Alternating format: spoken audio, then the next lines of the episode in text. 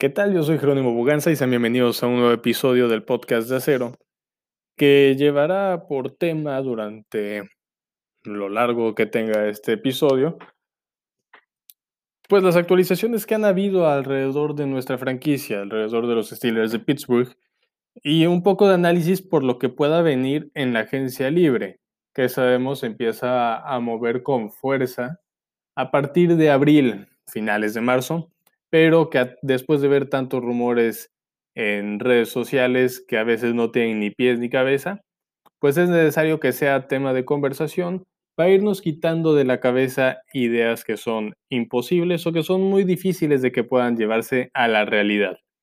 Como aquella que salió el día de ayer de cambiar a TJ Watt, a Derek Watt, un par de primeras selecciones, por Deshaun Watson. Es algo que simple y sencillamente no tiene pies ni cabeza pues TJ Watt es el jugador a futuro de la defensiva y que va a ser el rostro de la franquicia seguramente por los próximos 10 años.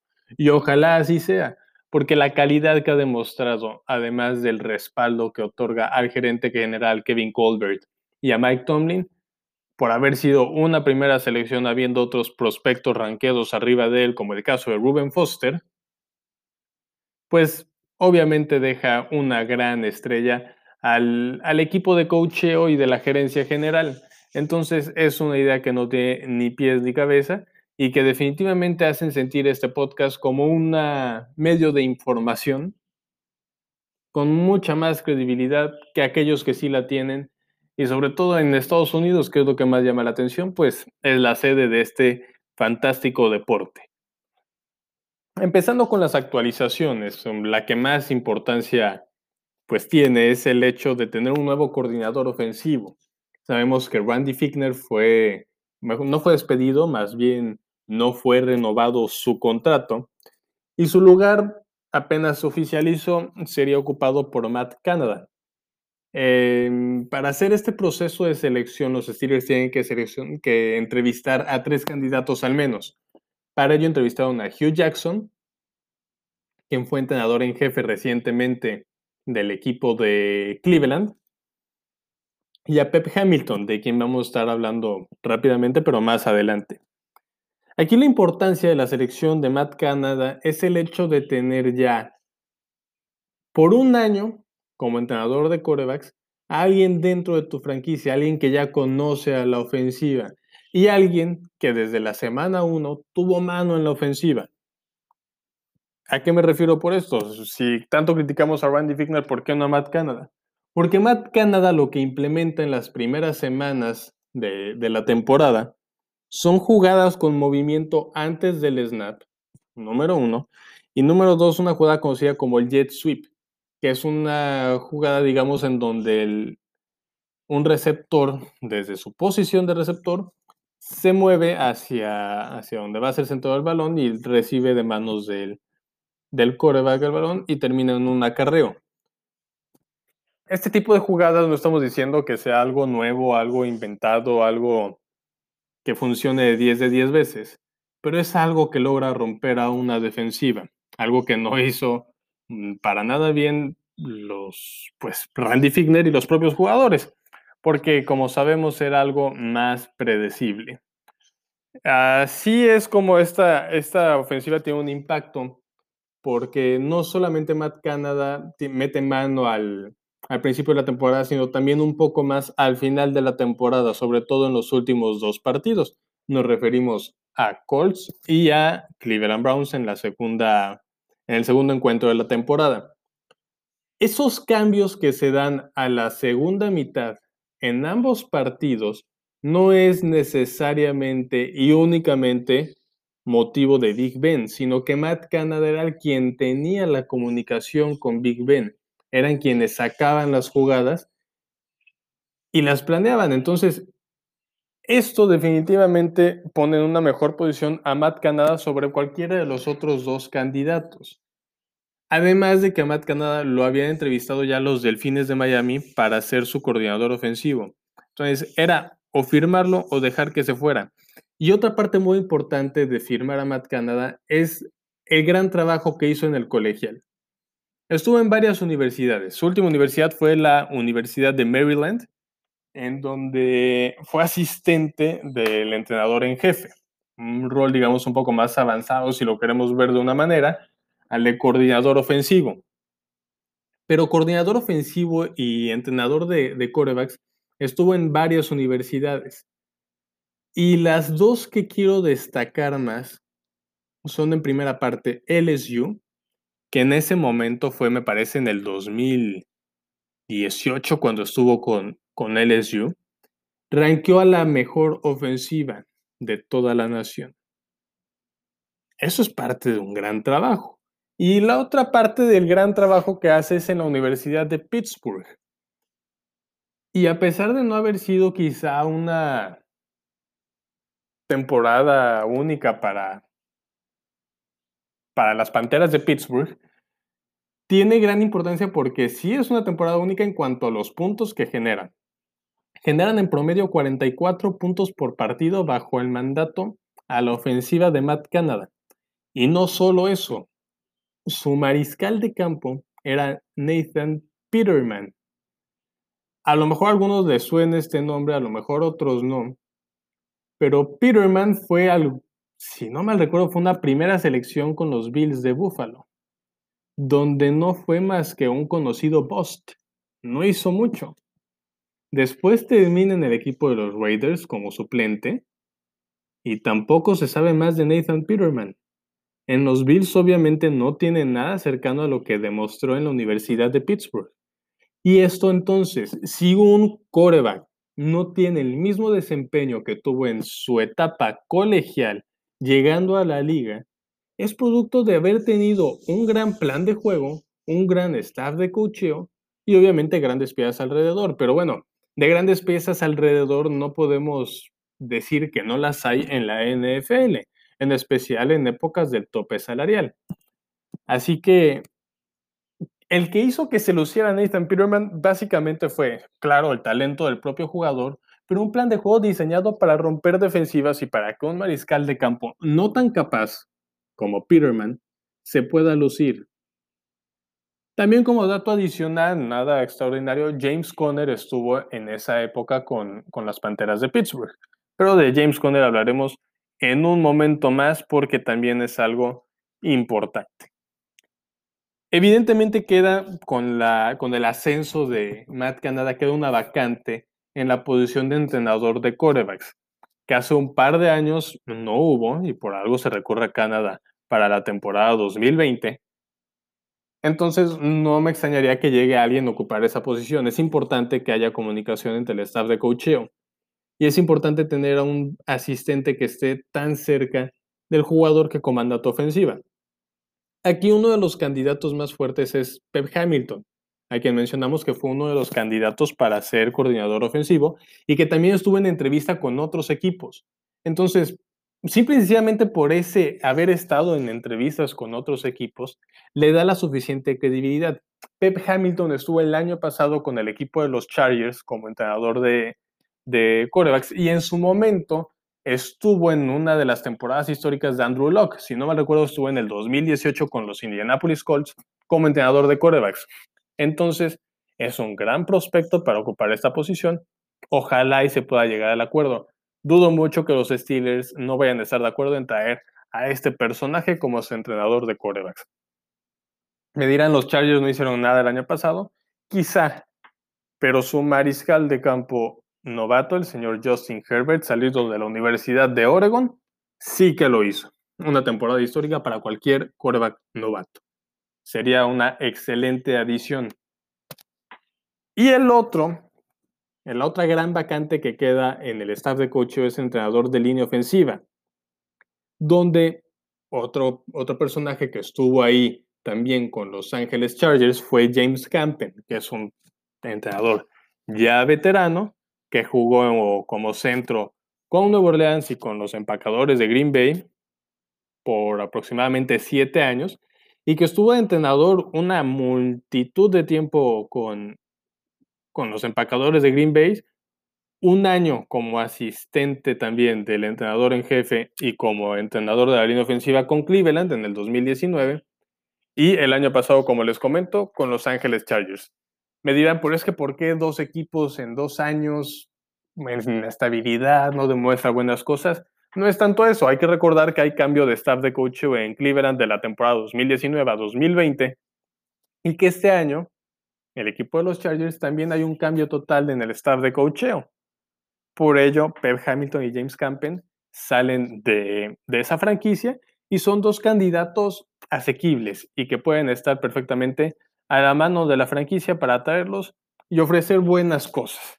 Ahora, vamos a hablar de algo que, que insisto, ha estado moviendo redes sociales y, y comentarios de todo mundo y que carecen muchas veces de realidad. Lo primero que tenemos que esperar es ver quiénes, qué agentes libres nuestros van a partir. Hay que recordar que estamos contra el tope salarial. Desde el año pasado se ha estado haciendo magia, literalmente se ha hecho magia, para poder mantener a la escuadra lo más que se puede. Este año lamentablemente se van a ir piezas importantes.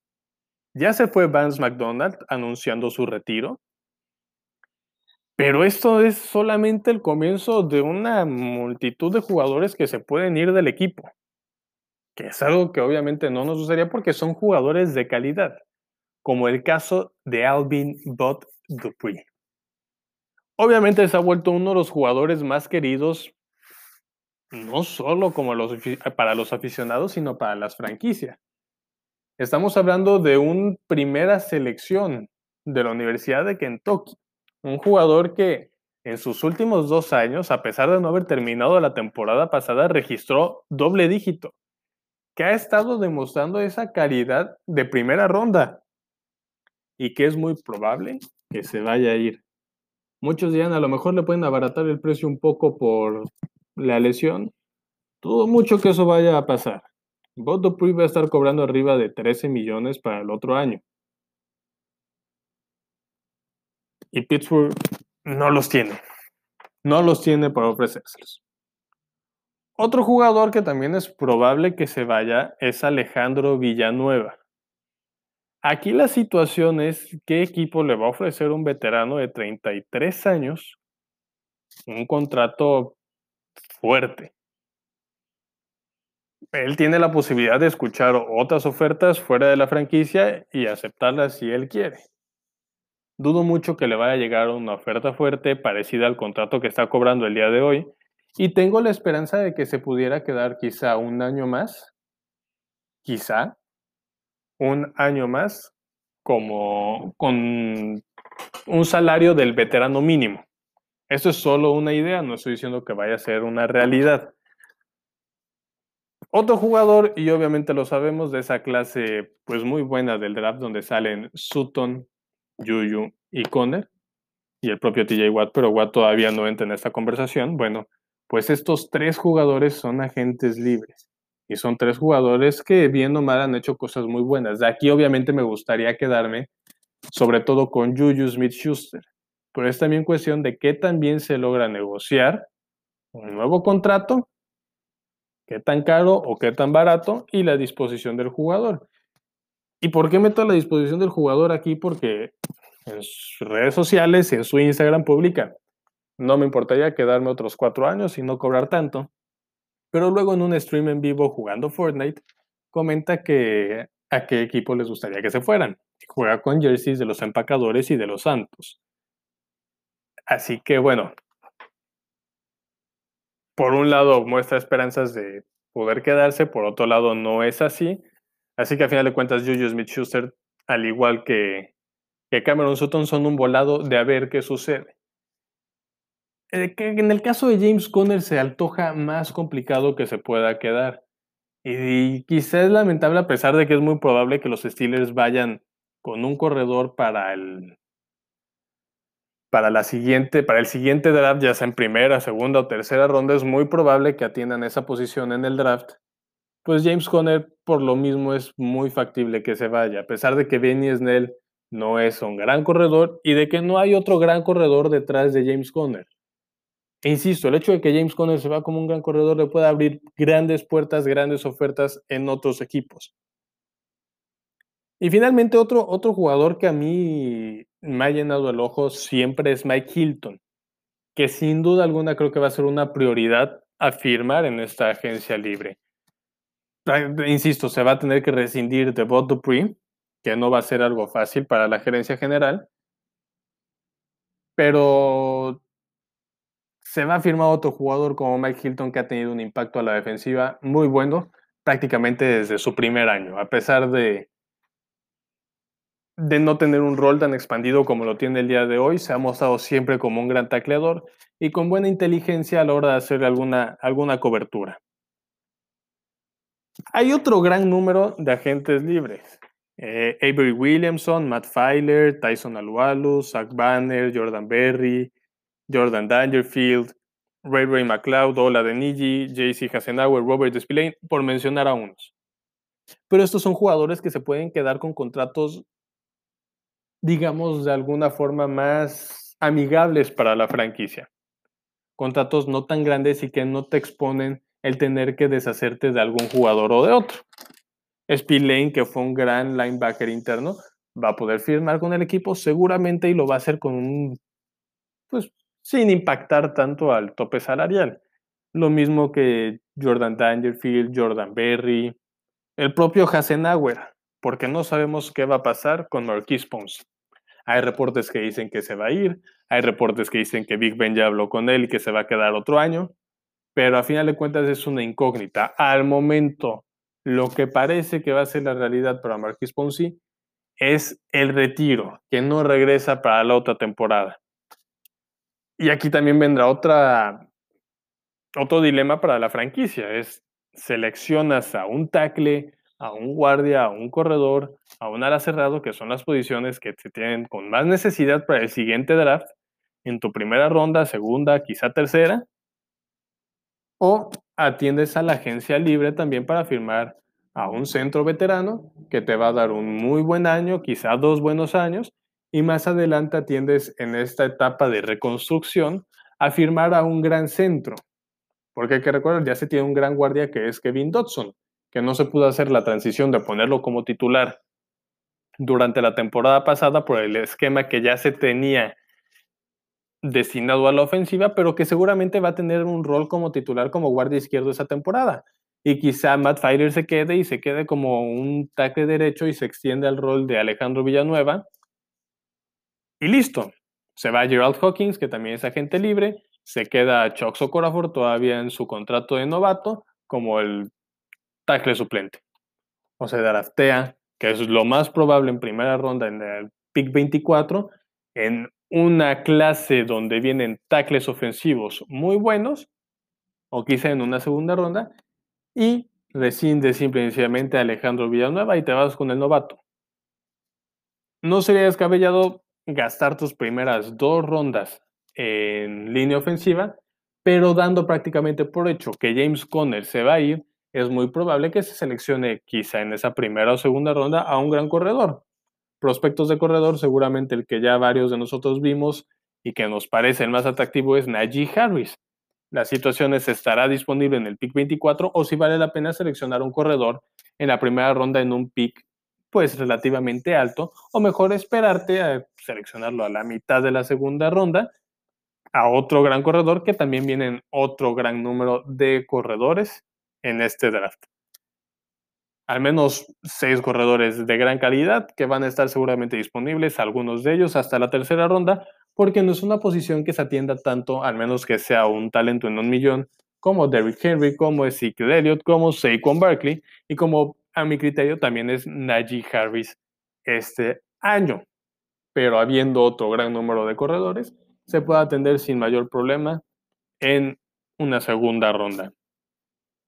Esto lo van a volver a escuchar cuando haga mi análisis previo al draft, pero se los anticipo de una vez para irnos haciendo una idea en común y que no esté tan alejada de la realidad como muchos reportes que están circulando.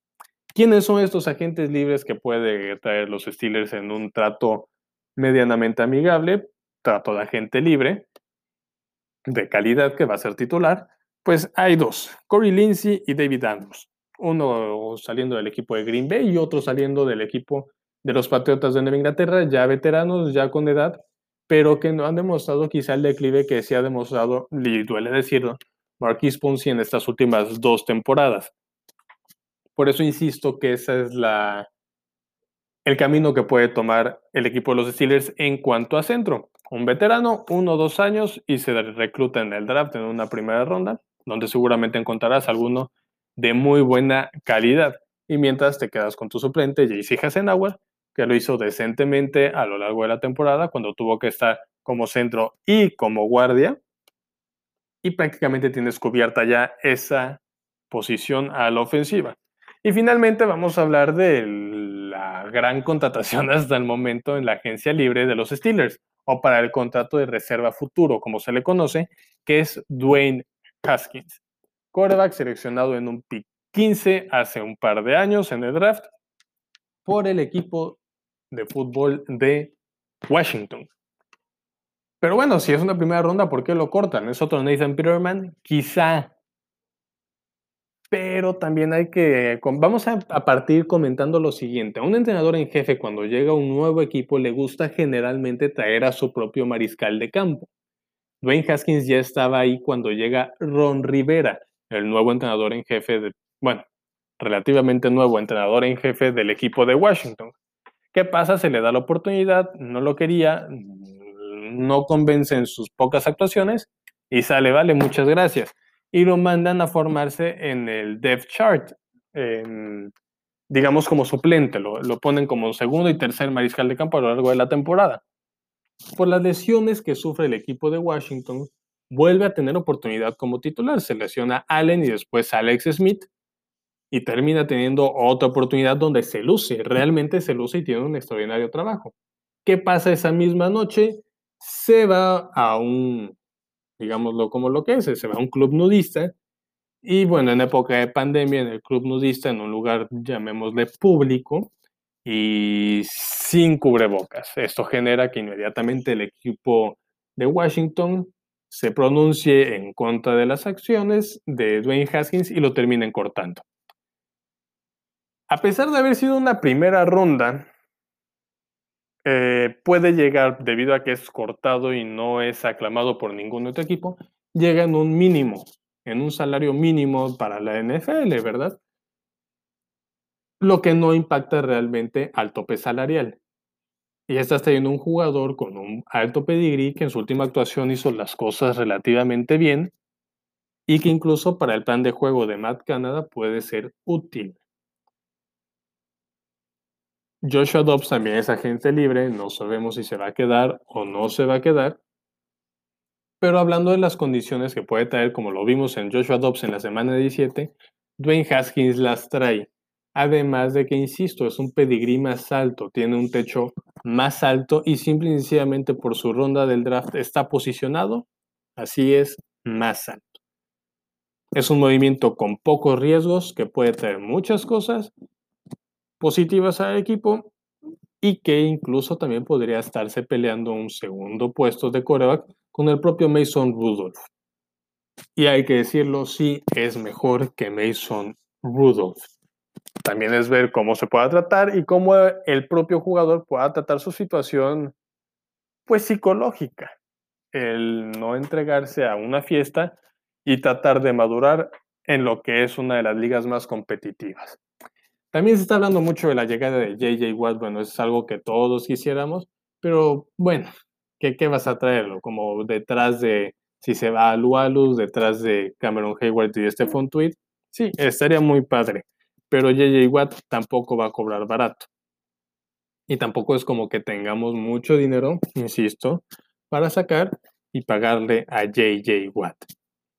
Y un movimiento que no me sorprendería lamentablemente en esta agencia libre es o que se corte o que se cambie a Derek Watt, el fullback. No es algo que quisiera, insisto. Me gustaría que se quedara, que se explotara su talento como fullback y como corredor y que no se desperdicie otro año más junto con todo el dinero que se está yendo en pagarle. Por lo pronto, estas son todas las actualizaciones que hay que dar y todos los puntos de vista que se tienen que dar. Les agradezco mucho haber estado en este episodio de 25 minutos del podcast de acero, para todos los que se quedaron hasta el minuto 25. Y espero vernos pronto con más actualizaciones y más opiniones, no solo del equipo, sino quizá también más adelante de toda la liga. Yo soy Jerónimo Buganza y esto fue el podcast de Acera.